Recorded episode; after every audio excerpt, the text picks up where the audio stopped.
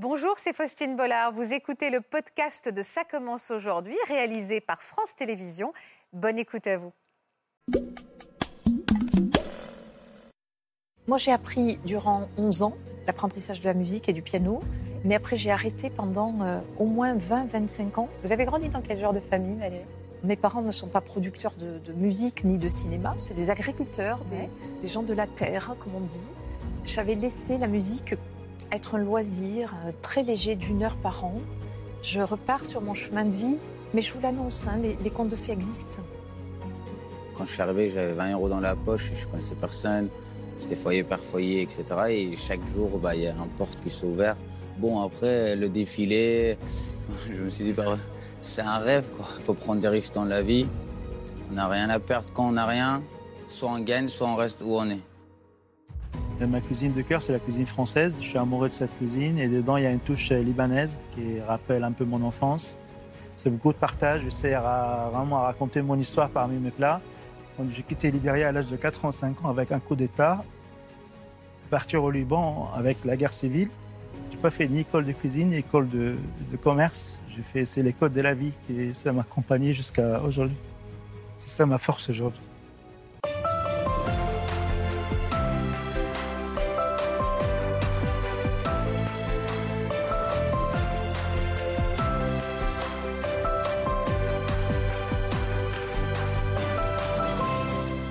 Bonjour à tous et merci d'être toujours aussi fidèles à notre rendez-vous quotidien. L'émission d'aujourd'hui va encore nous faire un bien fou. Les histoires de Valérie, Samy et Alan sont incroyables.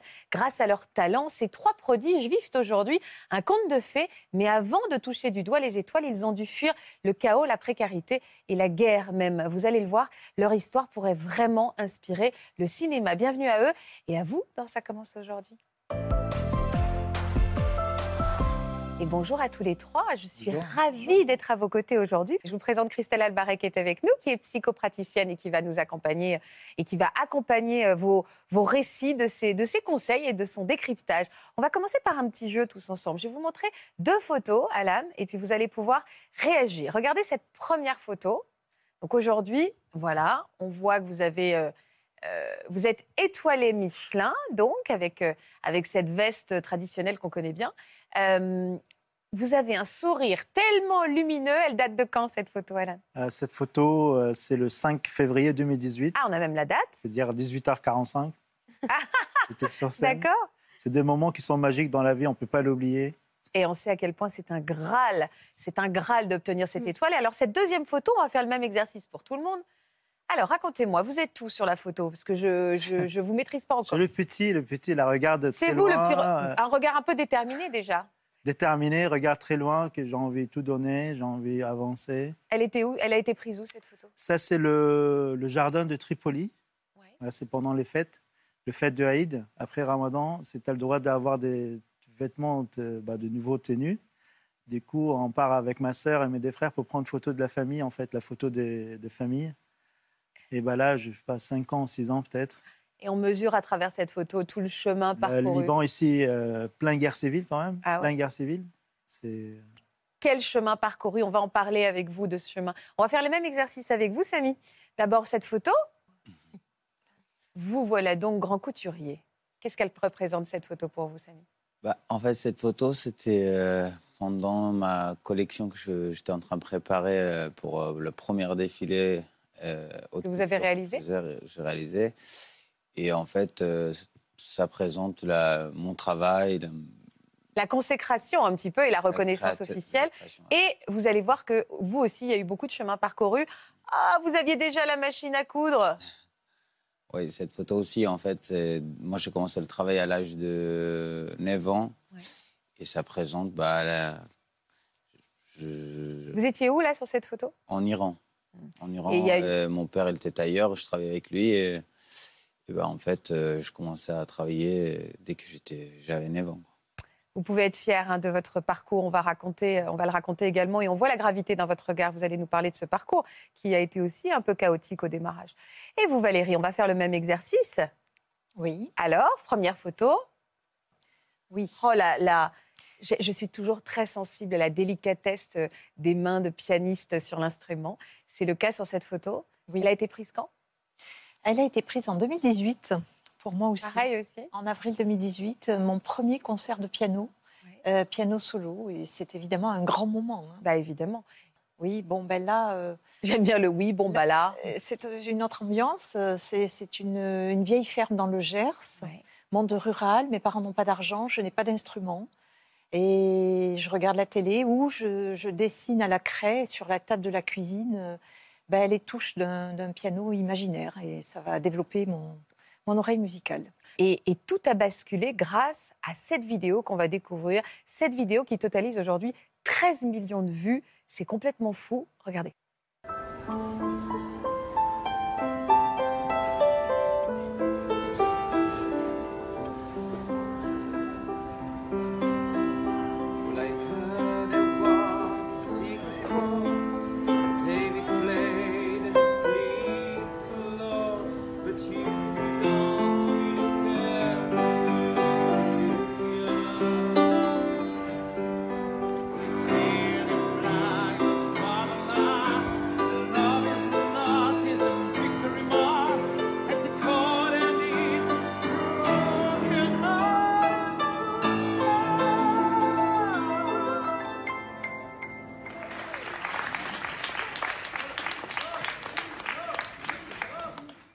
La chair de poule. Vous aussi. Oui, oui, oui. euh, c'est toujours, euh, c'est toujours euh, émouvant de revoir un, un moment qui fait basculer une vie. Oui. C'était où ça? C'était dans quel aéroport? Ça, c'est dans l'aéroport de Toulouse et mon vol est retardé. Vous vous connaissiez avec cet homme qui chante incroyablement bien aussi pas du tout. Pas du tout. Mon, mon vol est retardé, donc je décide d'aller jouer du piano pour, pour faire patienter les gens, parce qu'on est dimanche soir, 20h, et tout le monde râle dans cet aéroport. Je joue un, deux, trois, quatre, cinq morceaux, je suis très, très, très applaudie, et tout d'un coup, un inconnu se lève, il vient vers moi, et il me demande si je veux bien refaire l'Alléluia et qu'il pose sa voix dessus. Moi, je dis non, parce que S'il chante comme. euh, euh, je ne sais pas qui c'est. Pour moi, c'est un inconnu. Et j'ai peur qu'il chante faux. J'ai peur qu'on se prenne le pied, les pieds dans le tapis en impro. Il insiste. Et il me dit Je suis chanteur professionnel. Madame, j'ai passé une très mauvaise journée.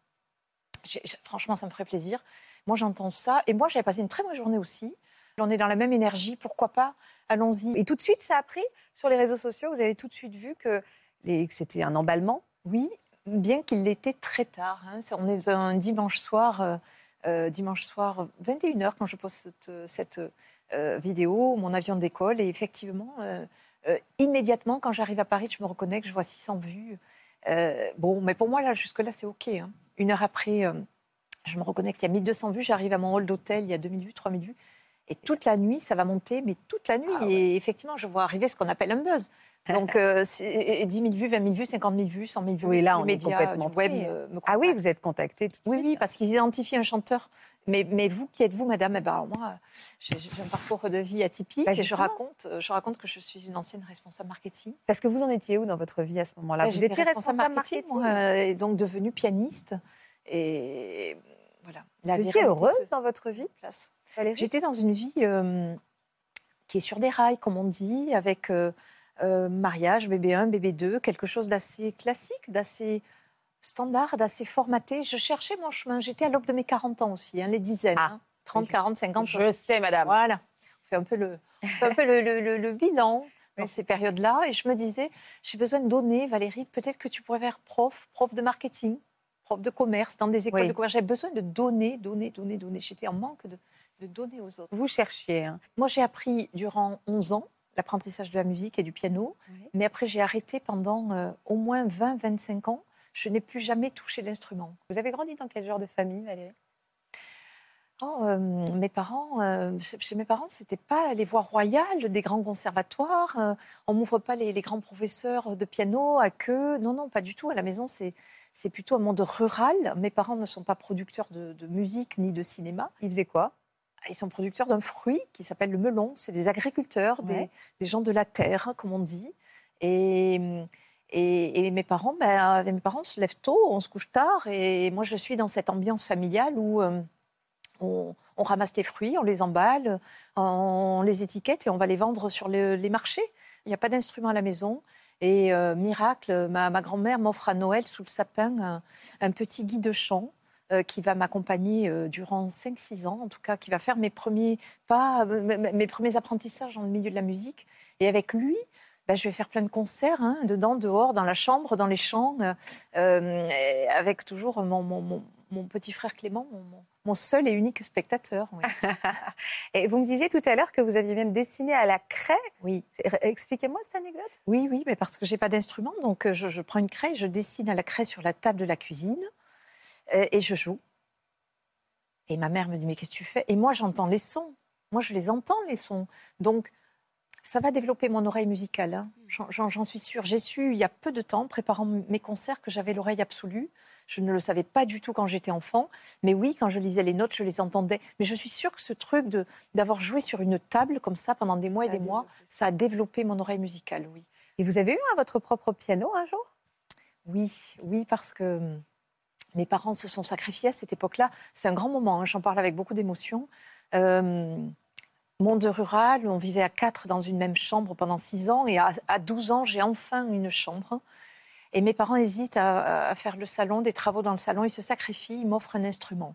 Donc ils choisissent entre le salon et un piano, ils m'offrent un piano. Et ça, c'est un des plus beaux jours de ma vie. C'est un, un grand moment.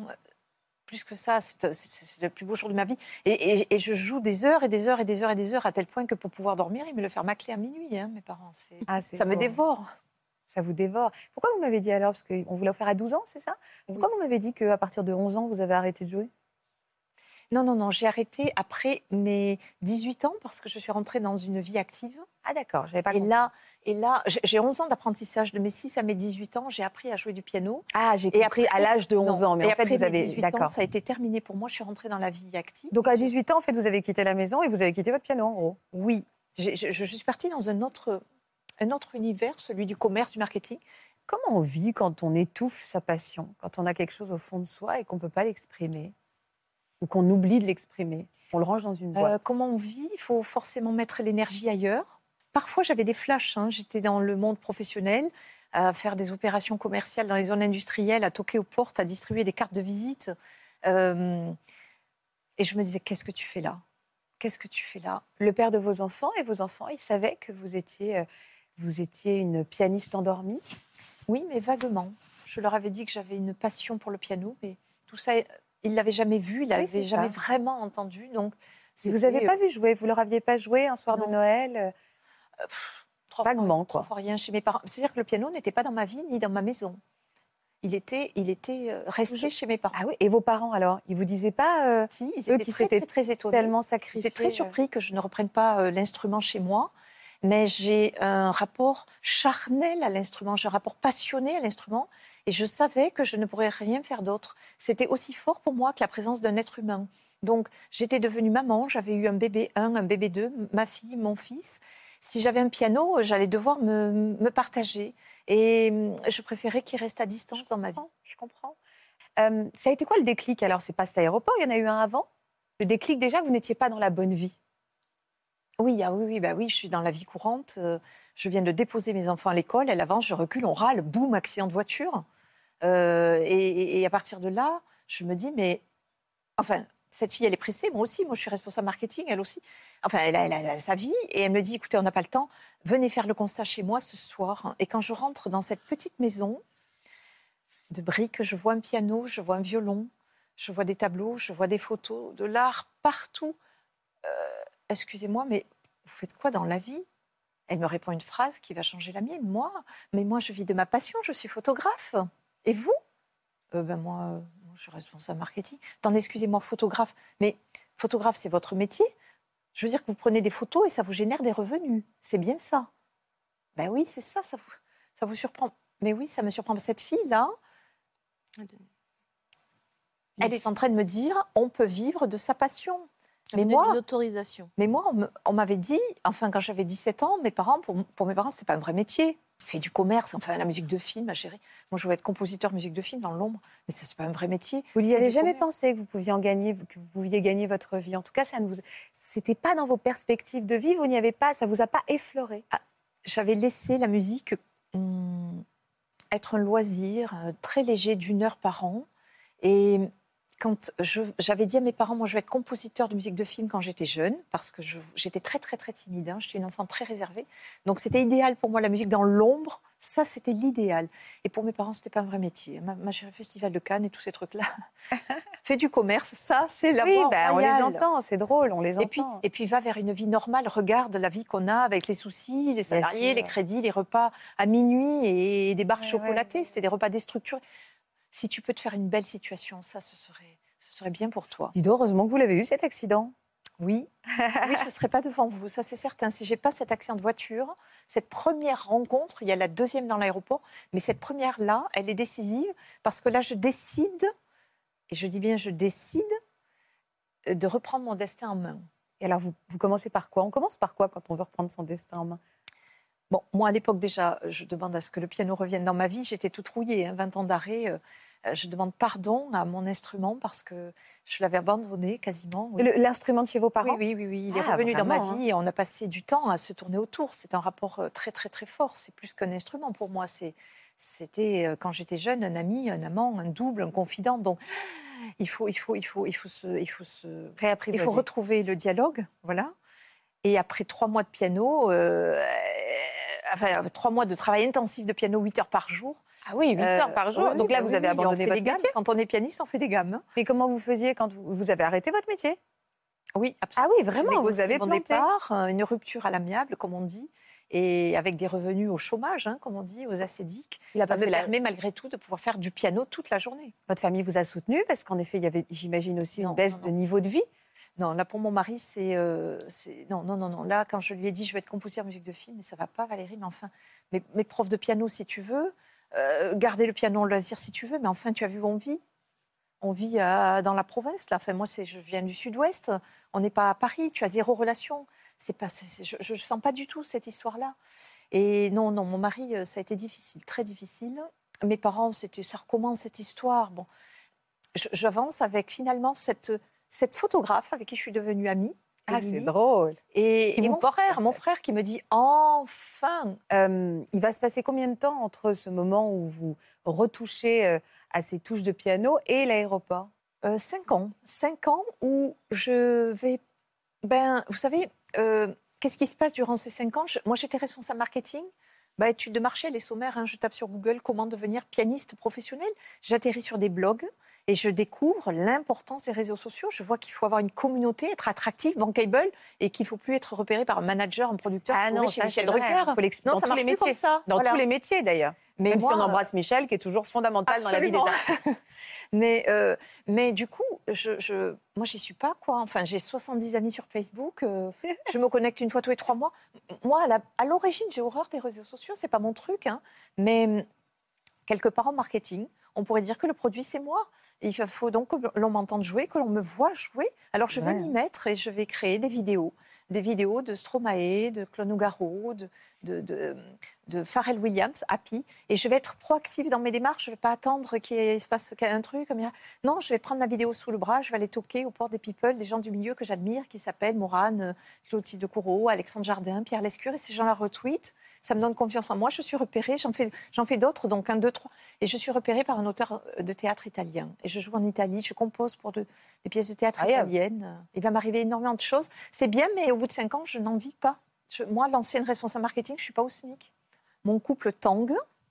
Euh, mes enfants en ont marre. Il n'y a plus de vacances à la mer. Il y a des sacrifices euh, quand on change de vie comme ça. Euh, donc, je- je- les finances ne suivent pas. Et je me dis, Valérie, il faut se rendre à l'évidence, si dans six mois, ça n'a pas bougé, tu feras autre chose, tu feras agent immobilier. Pardon s'il y a des agents immobiliers qui nous écoutent. métier Non, mais attendez, il y a des gens pour qui c'est une passion. mais je me dis, bah, tu arrêtes ouais. et tu reviens dans une vie euh, voilà, qui, qui ne sera pas la, les vies artistiques. Tu as finalement un petit peu échoué. Tu n'as pas réussi à en vivre de ta passion. Euh, donc quand j'arrive à cet aéroport, pour moi, je viens de décrocher un rendez-vous chez Warner, parce que je suis très très très active hein, dans mes démarches. Et malgré tout, mon rendez-vous à Paris, un lundi matin, 9h, ben, je me suis organisée pour, euh, pour prendre un vol à, à, à- à 21h et, et le, le rendez-vous est annulé. Et je me dis, mais c'est pas vrai. Le, sort s'acharne. Alors ce dimanche soir, sur mon canapé, j'ai le choix où je reste chez moi, je vais pas à Paris. Franchement, j'hésite, hein, parce qu'on est en février, il fait très froid, je suis à mes enfants, là. Et je me dis, mais tu, tu, tu, tu fais quoi? Tu restes chez toi? Mais si tu restes chez toi, il va rien t'arriver. Et si tu vas à Paris, tu sais pas pourquoi tu vas? Mais j'y vais. Incroyable. Il y a vraiment une histoire de destin, ça me met la chair de Et deux heures après, je rencontre cette, cette, ce- Cet homme avec lequel vous êtes, avec le- lequel vous êtes resté ami? Ah oui, oui, oui. Ah oui, c'est drôle. Il a voulu vous laisser un petit message, Grégory. Regarde. Oh. Salut Valérie, j'espère que tu vas bien. Je te laisse ce petit message pour te féliciter et te faire part de mon bonheur face à ta réussite et à tout cet engouement autour de ton spectacle Une vie au bout des doigts. Tu souhaitais euh, déjà à l'époque aller au bout de tes rêves et faire ce métier et aujourd'hui tu es sur scène et j'en suis extrêmement heureux pour toi. Je tiens à te dire que je vais pas tarder à venir te voir comme euh, on s'en est parlé déjà et j'espère que comme tu me l'as gentiment demandé, on pourra se refaire un Alléluia sur scène Ouais. ensemble. Petit PS, merci encore d'être venu me voir cet été en famille. Je t'embrasse tendrement et je te dis Ah, ben, à très bientôt. Salut. Quelle belle histoire de ah, je suis vie. contente, hein, je suis contente de le revoir. Qu'est-ce qui fait la singularité de cette histoire euh, et qui, qui fait qu'elle ne. Et Regardez, depuis tout à l'heure, j'ai eu deux ou trois fois la chair de poule. Oui. Qu'est-ce qui, qu'est-ce qui nous transporte à travers l'histoire de Valérie? je, je- je pense qu'il y a, il y a déjà cette conscience avec laquelle vous expliquez les choses et surtout, je pense que nombre de personnes se retrouvent dans le fait d'avoir étouffé, euh, étouffé, euh, étouffé des passions, des rêves, des désirs, des besoins. euh, et on, écoute beaucoup plus facilement les, peurs de nos parents, de notre environnement, en nous disant c'est ça la sécurité. Mais en fait, aujourd'hui, vous êtes le témoignage qu'en fait, ce que vous pensez, ce qu'on pensait être la sécurité était votre insécurité, parce que vous n'étiez pas heureuse dans cette vie-là. Vous aviez construit des choses, mais, mais en fait, c'était pas votre vie. C'était pas votre chemin de vie. Et je pense que pour beaucoup euh, d'en- d'entre nous, ce, ce côté de, de se dire ça nous donne la chair de poule, c'est que toute personne qui va, va se dire mais, mais est-ce que je suis sur mon bon chemin de vie? Et, sûr. et- et à quel moment peut-être j'ai j'ai- dévié et vous avez cette force d'expliquer qu'en fait, a un moment donné, il y a le, le, le destin et vous remet sur le chemin. Vous êtes là, vous êtes le dimanche soir, il n'y a rien qui vous attend à Paris Oui, vrai, et vous y allez, quand même. Et pour- pourquoi 40 ans est un âge. euh, euh, et pourquoi c'est l'âge du bilan?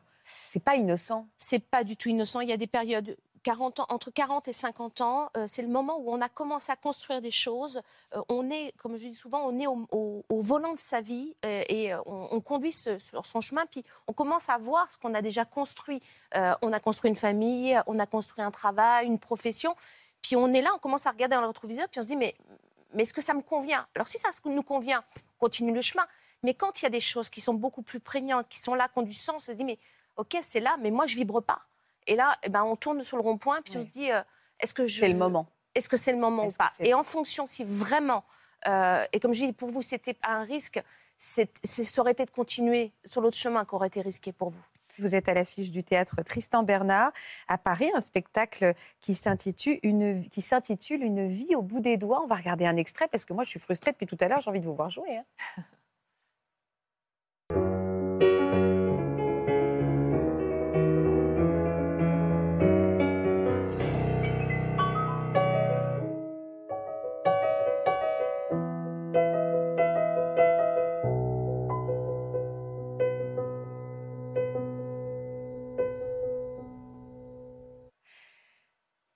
Vous avez conscience que vous êtes peut-être le déclic de personnes dans l'assistance? J'en ai conscience parce que on, me l'écrit sur les réseaux sociaux. Euh, après avoir vu mon spectacle, je me remets au piano, madame, ou je repars sur mon chemin de vie, madame. Et, je le sais désormais que j'inspire. hein. Euh, vous savez, on me dit souvent, euh, vous vivez en conte de fées. Mais je vous l'annonce, hein, les contes de fées existent.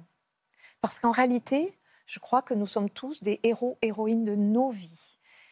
Moi, j'ai mon histoire aujourd'hui que je porte sur ce plateau, mais nous sommes tous des héros, héroïnes de nos vies. On a tous, tous les jours, des embûches sur nos chemins. Alors, je fais quoi? J'arrête là, c'est trop dur? Ou je me bats pour dépasser l'épreuve Ouais, je et écrire l'histoire, l'histoire de nos vies, quelque part, s'écrit tous les jours, chapitre après chapitre. Mm. Samy, vous, vous vous reconnaissez dans ce lien fusionnel que Valérie avait avec euh, son piano? Vous, c'était votre machine à coudre. D'ailleurs, c'est le titre de l'ouvrage que vous publiez. Euh, c'était quoi pour vous, cette machine à coudre? Bah, La machine à coudre, j'avais l'impression que je suis né avec, quoi, parce que euh, depuis que j'ai été né, j'avais cette machine. euh, en fait, quand on a quitté l'Afghanistan, j'avais sur les gens. Et après, en arrivant en Iran, bah, j'ai commencé à travailler à l'âge de 8-9 ans euh, avec mon père, avec ça, parce qu'il travaillait, j'entendais le bruit, j'entendais tout le temps, le matin, je me réveillais, je le voyais. Ah, ça ronronnait en fait. La machine à coudre a toujours ronronné euh, et, à euh, l'oreille. Finalement, le matin, je me, je me réveillais, je voyais ça, et le, le soir, quand je dormais, je voyais ça. Et après, bah, petit à petit, je me suis intéressé et je commençais à travailler. C'est vrai que au bout d'un moment, ça devenait euh, l'outil de travail, mais c'est c'est vrai que c'était. Aujourd'hui, je dis, c'est- pas juste un objet, c'est quelque chose que. Bah, que si je ne l'ai pas chez moi, j'ai j'ai l'impression qu'il y a, il y a quelque chose qui quoi. me manque. Quoi. Ouais, Il y a quelque chose qui vous manque. Vous avez des souvenirs de l'Afghanistan Vous étiez tout petit, hein? J'avais pas beaucoup de souvenirs, à part la- le souvenir de, de la peur, le la, la- la pauvreté, les vêtements traditionnels, la poussière. Le pays était sous le contrôle des talibans à l'époque. Aussi, oui. Euh, et c'est donc en arrivant en Iran que là, vous allez commencer à, à nouer une vraie relation avec cette machine à coudre. Quand est-ce que vous allez vraiment, parce que je comprends hein, le ronron avec lequel vous avez grandi, mais quand est-ce que vous allez coudre pour la première fois votre propre euh, vêtement, un, un vêtement, quoi? En fait, c'était nous, on était, c'était le travail en chaîne. C'était par exemple 200, Ah oui, dos, d'accord. 200 manches ou de, et c'était c'était pas une pièce en entier. Oui, je comprends. Mais euh, c'était à l'âge de 10 ans, je pense, 9 ans, 10 ans, je commençais à, par exemple, coudre des, des lignes droites, ça va être les manches, ça va être le dos. Ah ouais. Et après, petit à petit, bah, quand, je voyais que, quand il voyait que bah, je suis très à l'aise avec la machine, bah, il me donnait par exemple faire un poche, c'était arrondi, après petit à petit le Ouais. col, après Vous avez dû à nouveau fuir l'Iran. Vous aviez quel âge? J'avais 14 ans. Et là, vous êtes arrivé en France. Non, en arrivant en Turquie. D'accord. Oui. En fait, euh, on a décidé de quitter l'Iran euh, à l'âge de. quand j'avais 14 ans avec mes parents, parce que mon père. euh, ils- ma, famille n'était jamais allée à l'école. Mon père et ma mère, ils ne savaient pas lire ni écrire et, et tout. Et on était en Iran, dans un, on était en cachette, on travaillait à la maison. Finalement, mon père, un jour, il a décidé de. En fait, il ne voulait pas qu'on vive comme eux. Genre de ne pas savoir lire, de ne pas savoir écrire, de pas de- d'avoir peur de sortir, de pas euh, l'autorisation d'acheter un ni un carte SIM ni quoi que ce soit à notre nom. Ouais, Il a décidé de, de quitter l'Iran pour euh, nous emmener dans un pays où on peut au moins vivre euh, normal. Et à partir à à l'âge de 14 ans qu'on a quitté l'Iran pour venir dans un pays libre. Tout le monde? Vous êtes tous Ouais, partis? moi, ma- mon père, ma mère et ma sœur. Et euh, il a trouvé un passeur. On allait en- C'est le passeur qui après nous a, nous a conduit euh, euh, en fait en Turquie. Mais alors, com- combien de temps après vous êtes arrivé en France et pourquoi? En fait, de base, on n'avait pas décidé de venir en France, mais parce que le passeur, euh, il a, mon père il cherchait un passeur en Turquie, il a trouvé et le passeur il voulait nous passer tous ensemble. Finalement, il n'a pas réussi. Il a décidé de séparer la famille, mais qu'on devrait se rejoindre une semaine après euh, tous ensemble. Il a décidé de, de me séparer de ma famille. Mes parents, ils ont accepté, même s'ils n'étaient pas d'accord. Et, euh, et le but, c'est de, de emmener dans un pays libre, dans un pays européen, américain ou autre. Et finalement, moi, quand je suis arrivé en France, je savais pas que je suis en France. Et j'ai su euh, un mois et demi, deux mois après. C'est dingue Vous pensiez que vous étiez où? Je Vous ne vous pas. posiez pas la question Non, je ne me posais pas la question, mais je savais que je suis dans un pays différent qu'en Iran ou en, en Afghanistan parce que je voyais déjà.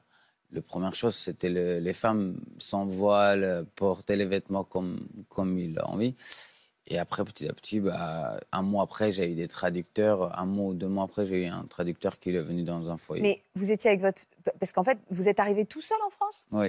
Pourquoi euh, Pardon, j'ai pas compris cette transition. À quel moment votre famille est restée là-bas et vous, vous êtes rentré Bah, en Turquie, parce que euh, le passeur, il pouvait pas nous Rentré, passer- pardon, je dis rentré, mais vous êtes venu, pardon. En Turquie, parce que le passeur, il pouvait pas nous passer tous ensemble. Ah On est obligé de se séparer. Et euh, bah, en fait, moi, je vais passer en premier. Normalement, ma famille devrait nous rejoindre. Et en fait, non. Et finalement, le passeur, il m'a emmené en France. Euh, bon, on, on, on, a- on est arrivé en avion. Après, on a changé de train, voiture, etc. Et quand on arrivait, je suis arrivé à Tours avec lui et il m'a abandonné. Et je pense Oh qu'il a pris, il a pris l'argent. il- Horrible Mais vous aviez quel âge? J'avais 14 ans et demi. Ah ouais, donc vous êtes retrouvé en foyer, quoi. Sans Je me papier, suis sans retrouvé rien. au- au- dans la rue pendant deux- une nuit Après, je me suis retrouvé au commissariat et après, au commissariat, bah, 14 ans, quoi. après j'étais foyer par foyer, famille d'accueil. Vous êtes retrouvé vraiment euh, orphelin, euh, sans savoir où était votre famille en plus. Enfin, ils étaient toujours là-bas, mais sans savoir si eux, ils étaient venus derrière. Vous n'aviez pas de moyen de les contacter, tout ça? Bah, ils n'étaient pas, ils étaient pas venus en, France après. Eux, ils sont, ils sont retournés en Afghanistan parce qu'ils s'est fait rattraper par les polices turques. Et moi, j'étais en France, je ne savais pas où ils sont mes parents pendant un an et demi. Et en fait, euh, j'étais dans un foyer, la femme de ménage, il avait une machine à coudre. Un jour, j'ai été au collège, je rentre au collège et je vois la femme de ménage, il était en train de coudre un torchon ou je sais pas quoi. Et je regardais, j'ai dit, euh, ça m'a fait un peu euh, penser à mon passé, genre euh, en Iran, etc. J'ai dit, je regardais, j'ai rigolé, j'ai dit, euh, si tu veux, laisse-moi faire parce que je voyais qu'elle ga- elle galérait un peu. Quoi. Elle m'a dit, non, non, non, euh, voilà. pour Elle avait pas confiance, ouais, elle, avait pas- elle avait peur. Et je dis, en plus, je parlais pas du tout la langue. J'ai essayé de le faire comprendre que voilà, j'ai déjà fait et tout. Il m'a dit, OK, vas-y, fais-le. Et J'ai j'ai essayé. En plus, c'était une machine familiale. Genre, vraiment, ça, ça, ça roulait pas vite, quoi.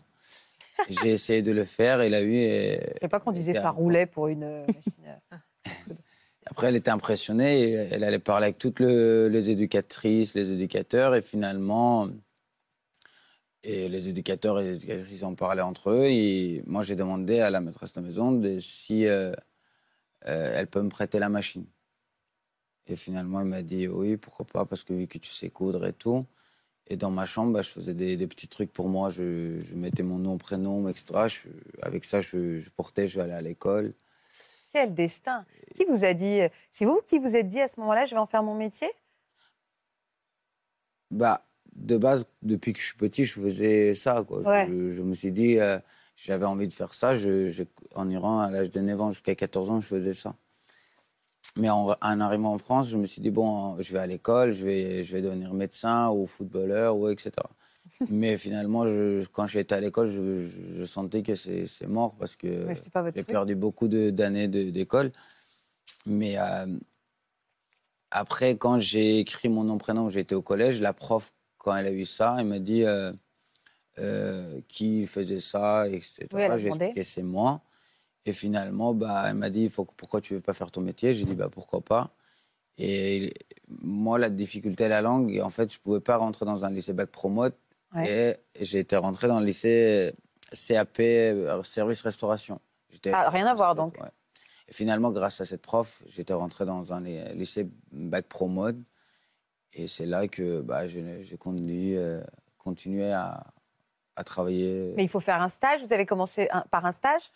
Dans le lycée, il fallait faire des stages parce que c'était un bac pro et j'ai commencé par des retoucheries. Après deuxième année, il fallait faire des dans des entreprises. Et moi, je connaissais même aucune entreprise ni les, aucune marque. Ouais. Et j'ai lancé dans. C'est mes profs qui m'a dit, euh, vu que tu sais, vu que ton expérience, lance dans des grandes entreprises. Je connaissais pas, il y a une fille qui m'a aidé. J'ai lancé quatre euh, lettres de motivation et des CV chez Galliano, Gauthier, Dior, Chanel et j'ai reçu que des né- réponses négatives. Après, j'ai lancé, j'ai demandé s'il peut me donner toutes les grandes entreprises, euh, l'adresse, et etc. J'ai envoyé 70 lettres de motivation des CV. J'ai réussi à avoir une réponse positive chez John Galliano.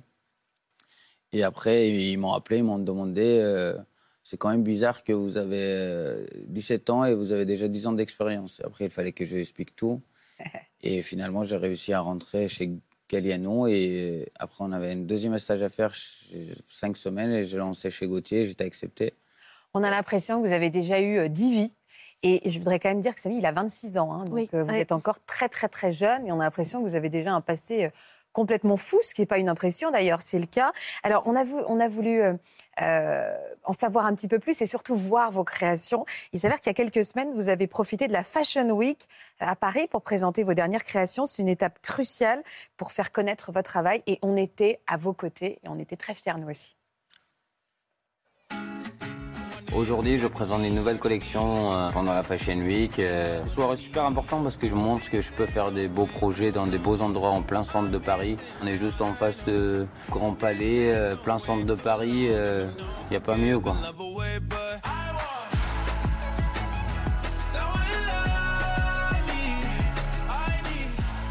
Je fais les essayages, le, le habiller les mannequins, les dernières retouches. Bah, J'espère que tout le monde euh, ils vont bien aimer, que ils vont apprécier mes créations et, qu'on finit la soirée dans une joie et bonne humeur. Quoi. Ça, ça c'est fait, tu vois. Un là. On faire un là, exemple. En fait, c'est l'important, c'est juste faire des nœuds. On va pas tout entier, mais ça fait. Quand on les laisse comme ça, ça tient, c'est joli. J'ai travaillé avec beaucoup d'amis. Ils m'ont aidé pour euh, faire ce beau projet. Et je pense que c'est des belles personnes et je, je suis sûr que ça va bien se passer. Samy est un, est un ami de, de la famille. Bah, il est afghan, on est afghan aussi, et c'est vrai qu'on a, euh, on a sympathisé avec la famille, et euh, pour moi, bah, c'est comme un, comme un frère. Je suis fière de lui, tout simplement. C'est important pour lui, pour nous, pour notre communauté également. Avec tout ce qu'on a vécu, c'est vrai que voir un, un de nos compatriotes réussir, bah, c'est juste une fierté. On y va. Je défile euh, pour le défilé de Samy. On est vite devenus amis et il m'a rapidement aussi demandé de défiler pour lui. Il croit en ses rêves, il se bat pour, euh, pour les réaliser. C'est une histoire qui est très touchante, terrifiante, mais pour une fois, avoir une histoire qui se termine bien, ça fait, ça fait chaud au cœur. Et surtout quand on voit la personne, on se dit qu'il le mérite amplement.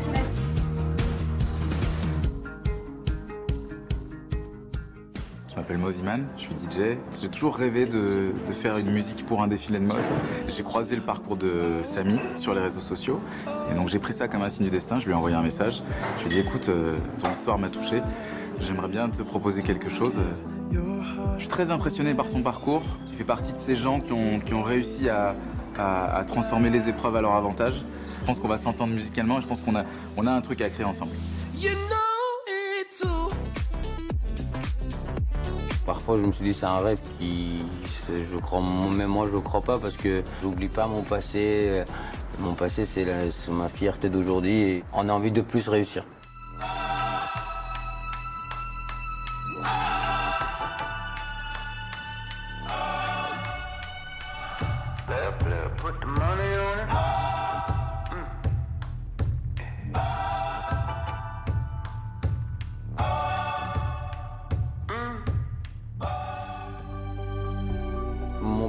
Battant, je pense que je suis un battant.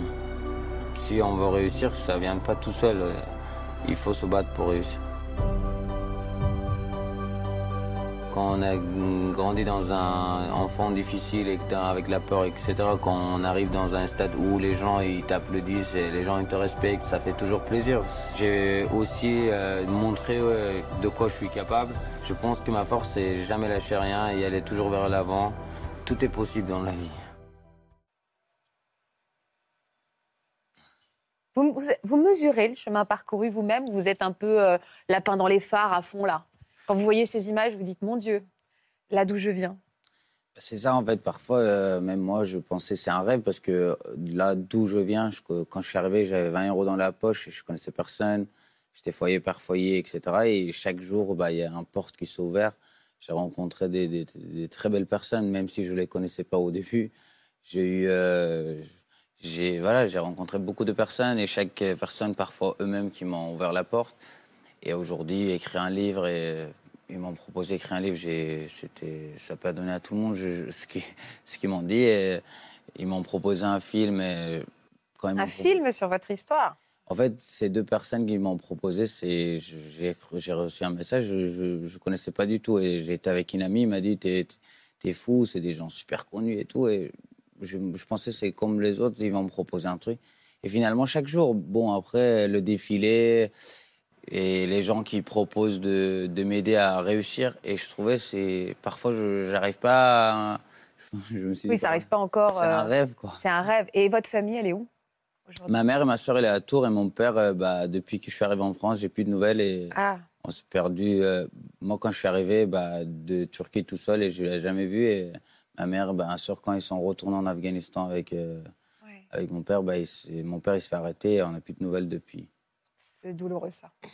Euh, quel message vous êtes venu transmettre à la jeune génération, Samy, par votre présence ici? Vous avez envie, de... enfin la jeune génération, du haut de ses 26 ans. Bah, la jeune génération, bah, en fait, il faut jamais lâcher. Et en fait, c'est pas parce que reçu, j'ai- je reçois beaucoup de messages, c'est que On a, moi, moi, je suis arrivé, je parlais même pas la langue, j'avais même pas d'argent, je connaissais personne. J'avais 20 euros dans la poche et qu'on peut toujours réussir, même si on connaît personne, même si on n'a pas d'argent. Et euh, il faut juste euh, faire un effort et travailler et aller vers l'avant, euh, demander des gens, c'est pas, ça vaut rien. Soit les gens ils t'aident, soit ils aident pas quoi. Il faut prendre des risques dans la vie. On n'a rien à perdre quand on n'a rien. Il n'y a rien à Il n'y a perdre. rien à perdre. Et à perdre. Soit on gagne, soit on reste où on est. Quand il n'y a rien, il n'y a rien à perdre. Non, le goût du risque, hein, les, les deux euh, illustrent ça aussi, parce que euh, Valérie a quitté une situation très confortable. Vous, euh, vous êtes parti de rien, c'est un peu l'inverse, mais il y a quand même eu ce risque-là, tenter, oser, quoi. Et c'est aussi le message de cette émission. Oui, et puis il y a ce- euh, ce, que, ce que je retiens dans vos deux histoires, les- à un moment donné, la rencontre et la main qui se tend, et la, main qu'on accepte de prendre. Euh, parce que, en effet, vous aviez, dans votre situation, il n'y avait rien à perdre, mais il y avait tout à tenter, et vous auriez pu être, euh, euh, comment dire, être dans la, peur, dire, alors qu'en fait, vous avez pris la main qui se tendait, et, à chaque fois, il y avait une, nouvelle porte qui s'ouvre. Et le point commun, en effet, c'est vraiment aussi la rencontre, et, comment vous la transformez parce que vous auriez pu rencontrer, comme par exemple vous, cette photographe, et puis ils disent bah, super, c'était un rêve, euh, elle, elle a réussi, puis que ça s'arrête là. Mais en fait, ça a été à chaque fois des, euh, des, des tremplins de se dire c'est c'est le champ du possible. Surtout quand on est dans un pays où tout est possible. Tout le monde a envie d'aider. Il y a des, il y a des... Moi, comme je dis, la première chose que j'ai écrit dans le livre, c'est de remercier la France de, d'a- d'accueillir, de m'accueillir. Après, euh, il y a beaucoup de choses que euh, c'est possible. C'est pas comme dans notre pays. euh, C'est a- bien de le rappeler. hein. C'est bien de le rappeler. On ne se rend pas forcément compte de tout, euh, toujours euh, de la chance qu'on peut avoir de vivre dans ce pays, avec tous les aussi les, les- les avantages et le soutien qu'on peut, qu'on peut recevoir. Euh, Alan, vous aussi vous reconnaissez un peu aussi dans ces parcours? En fait, euh, ça fait trop plaisir de- d'entendre ces histoires. On a Je vois, vous avez le sourire depuis tout à l'heure. On a, on a beaucoup de choses en commun, surtout en pratique du métier des mains. En fait, on a de l'or dans les mains entre le piano, le crotte couture, moi la cuisine. Du coup, ça, j'entraîne à vraiment analyser en disant, bah, en fait, euh, on a des fois quelque chose dans les mains, on se rend compte pas, mais elle peut nous ramener très, très, très loin.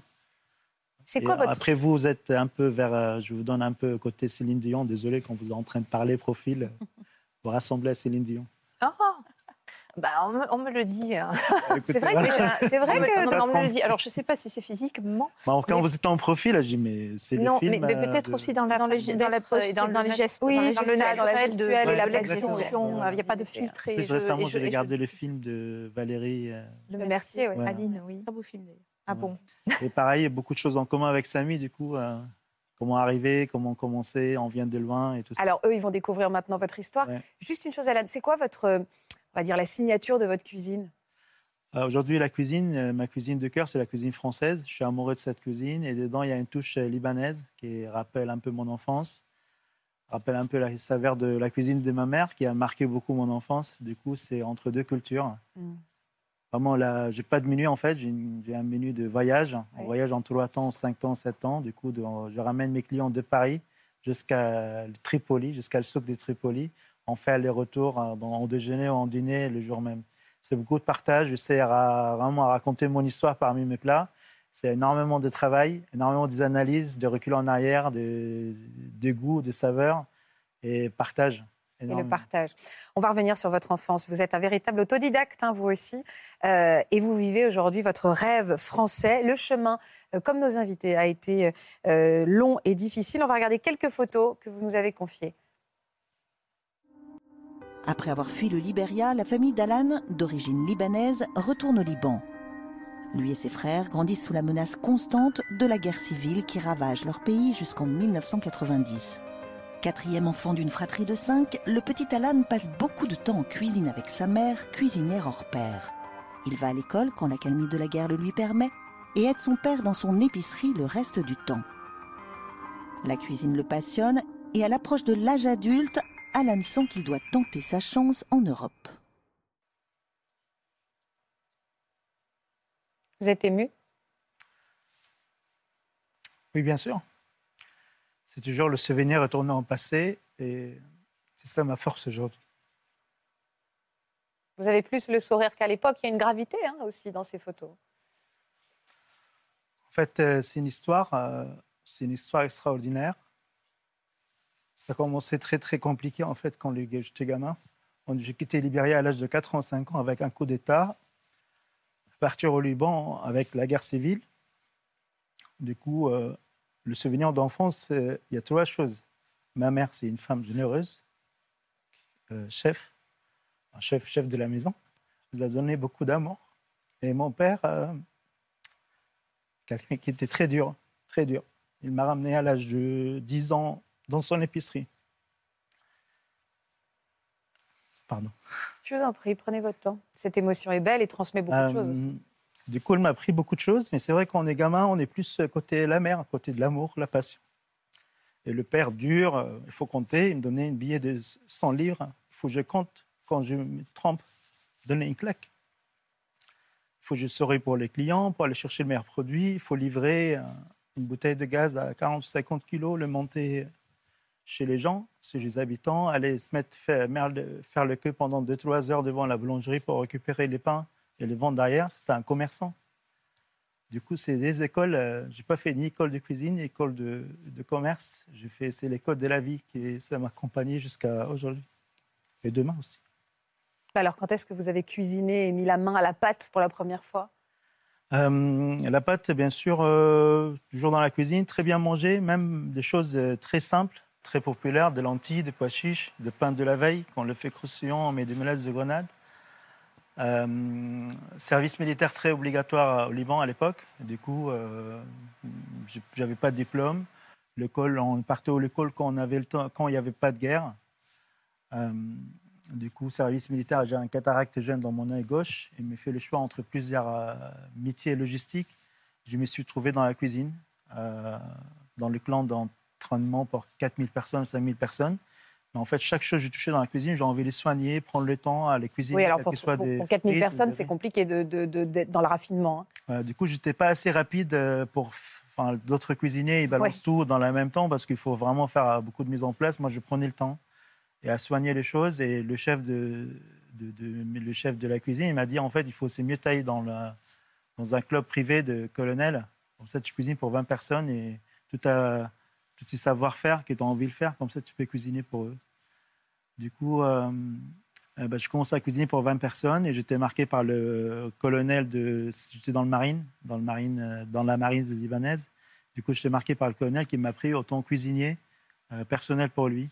Je commençais toujours à changer. euh, si on mettait par exemple une purée de pois chiches avec, avec de crème de sésame, un citron, moi je mettais autre chose. J'ai toujours changé, modifié, s'amuser avec l'art de la table. Et, euh, et c'est vrai, à l'âge de 12 ans, j'ai toujours euh, regardé des émissions sur la, té- sur la télé quand j'avais l'électricité, euh, sur la cuisine française.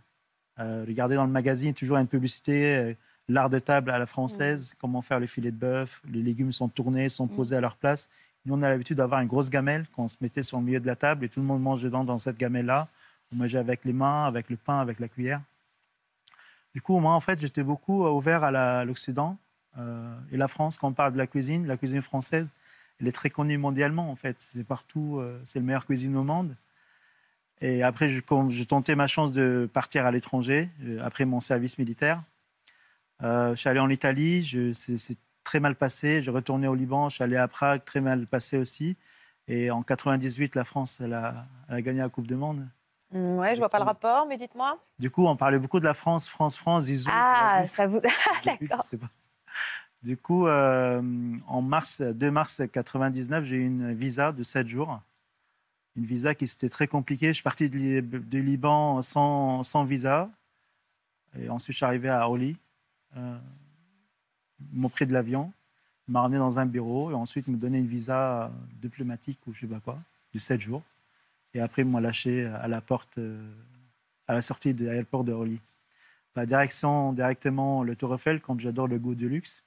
Comme ça, j'ai dormi là-bas sur place, euh, devant le Tour Eiffel. Je le voyais le matin. Et, Oh là là, mais vous aussi, c'est un film. hein. et, Vous ressentiez euh, quoi devant cette tour Eiffel, Alan? Et, et là-bas, il y avait un terrain de basketball. et J'étais beaucoup attaché au sport. En fait, j'ai fait beaucoup de ping-pong, beaucoup de basket.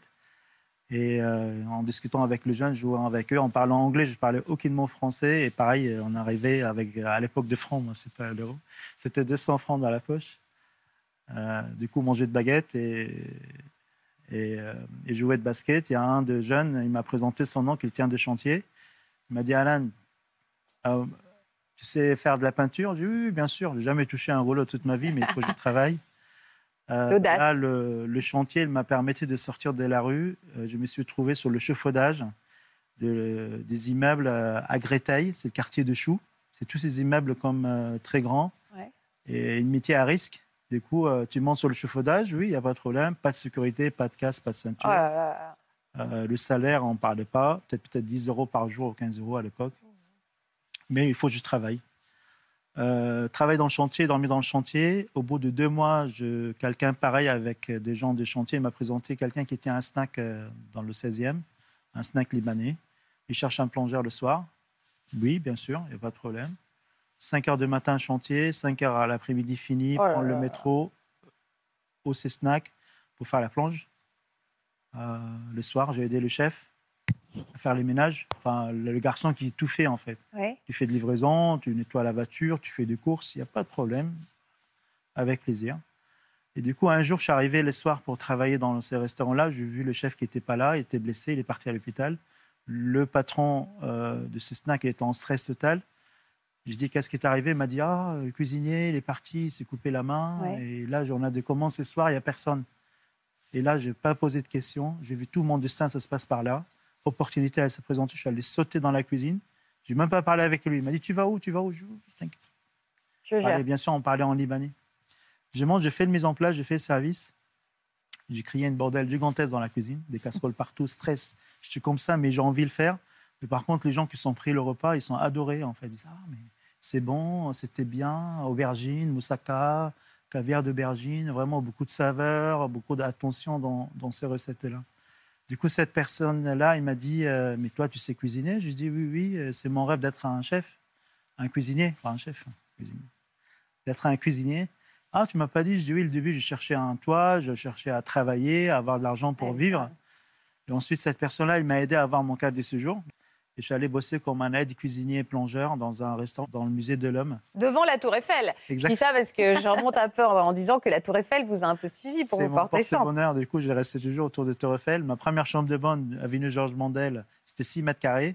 Du coup, pas de lavabo, pas de douche, pas de toilette. C'est juste un petit, je me rappelle, une petite fenêtre dans le plafond. Mais c'était chez moi. Il y avait un lit, un petit frigo et une plaque, euh, De une plaque pour de, de- chauffer, une de plaque chauffer, voilà, pour ouais. cuire une omelette ou apprendre du jour, apprendre de la cuisine aussi. Parce que l'histoire, je suis allé dans la cuisine française, j'allais me jeter, mais je ne sais rien de base. Ni vinaigrette, ni beurre blanc, ni mayonnaise, ni rien. Du coup, j'arrive, j'ai fait la planche, je dis, ah, je peux vous aider pour les entrées. Est-ce que tu sais faire une mayonnaise? Euh, Oui, oui, oui, que j'ai appris le mayonnaise genre deux heures avant chez moi dans, dans cette chambre de C'est drôle. Aller faire des courses et apprendre avec des livres et des livres, des livres en anglais. Du coup, premier euh, obstacle qui était, c'était la langue. Du coup, au bout de trois semaines, le chef ne veut pas me garder. Il m'a dit, on va t'arrêter, il y a un barrière de la langue, tu ne comprends pas, tu avances pas. Euh, le chef était patient avec moi, mais mes collègues, n'étaient pas patients en fait. Ils veulent que ça va vite, il parlait avec un accent euh, très difficile à comprendre, il parlait en largot, il tournait les mots. Et moi, c'était très compliqué. Du coup, j'ai compris que vraiment pour avancer en France, il faut apprendre euh, pas que la cuisine, la cuisine et la langue. C'était ma mission quand je rentrais chez moi après 15 heures de travail. C'est à- apprendre quelques mots, Ah là là. à écouter de la musique, à écouter Lara Fabien. Merci Lara, qui vous a appris à apprendre le français. Et ensuite, regarder des, des films vraiment en, en français, à écouter de la musique et apprendre Le français, ouais. les vocabulaires et les grammaires et tout ça. Tout ça a commencé par là, de zéro, apprendre une mayonnaise, apprendre à faire hein, le verbe être et le verbe avoir. Euh, c'est un combat en fait, hein, c'est un combat. C'est... Je commençais de zéro et je commençais à avancer, évoluer. Du coup, euh, côté cuisine, réussite énorme parce que je cuisine avec les règles de ma mère, générosité, passion, amour. Euh, elle, m'a, elle m'a appris d'aimer les gens, à cuisiner pour Oui, eux. oui. Et C'est de côté l'amour, hein, la père, cuisine. attention, il ne faut pas dépenser. 1 plus 1, ça fait 2. Quand tu as 2, tu dépenses 1. Tu C'est votre maman qu'on voit sur les photos Comment elle a réagi à votre première étoile, votre mère? C'est ma mère. Euh, première étoile. Allô, maman? Voilà, je vais juste sortir. J'ai eu un- une étoile dans le guide Michelin. Quoi? Mais c'est quoi le guide Michelin? Dit c'est un guide pour le meilleur restaurant au monde. Il m'a dit tes enfants, ils sont bien Est-ce que tu t'occupes bien d'eux? Ta femme, elle est bien Va, tu travailles trop, mon fils. Va à la maison. Ah, donc, ah, c'est drôle, sa réaction. En même temps, c'est une maman, hein, forcément. hein. C'est c'est le, c'est le dynamo, c'est vraiment l'énergie que- qu'elle me donne, en fait. C'est la force. Il est où aujourd'hui, votre restaurant, Alan?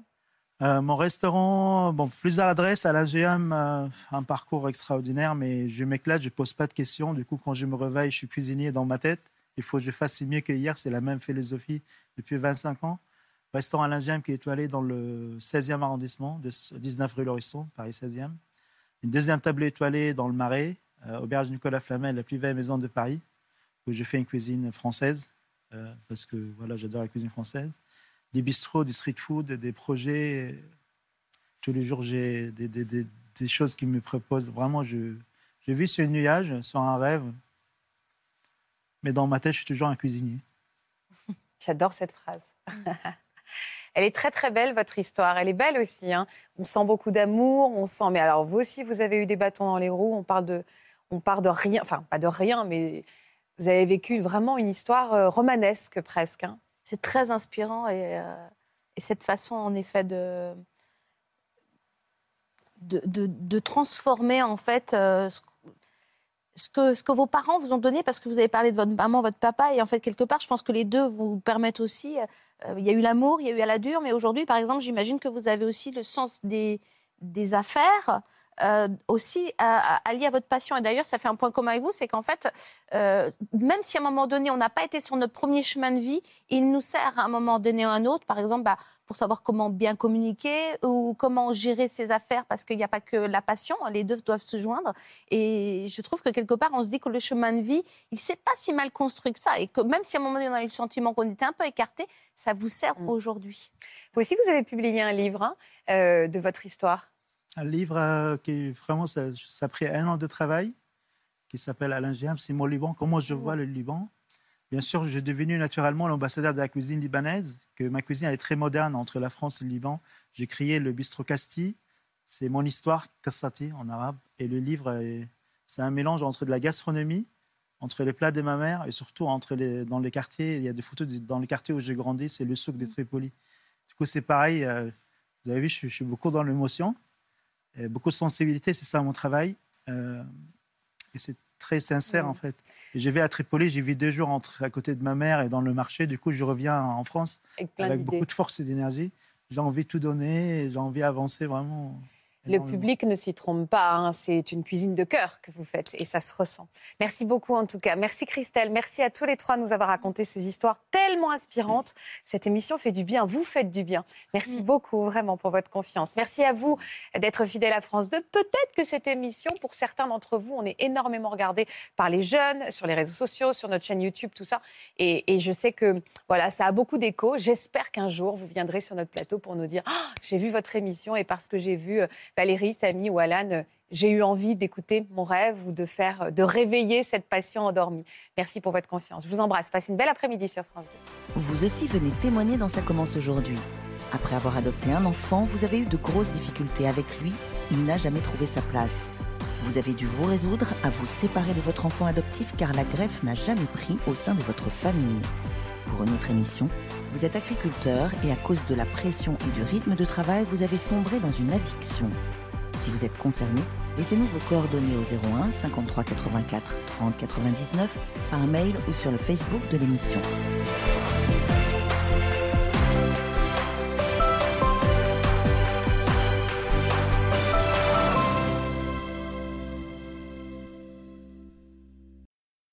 Voilà, j'espère que ce podcast de Ça commence aujourd'hui vous a plu. Si c'est le cas, n'hésitez pas à vous abonner. Vous pouvez également retrouver l'intégralité de nos émissions sur France.tv.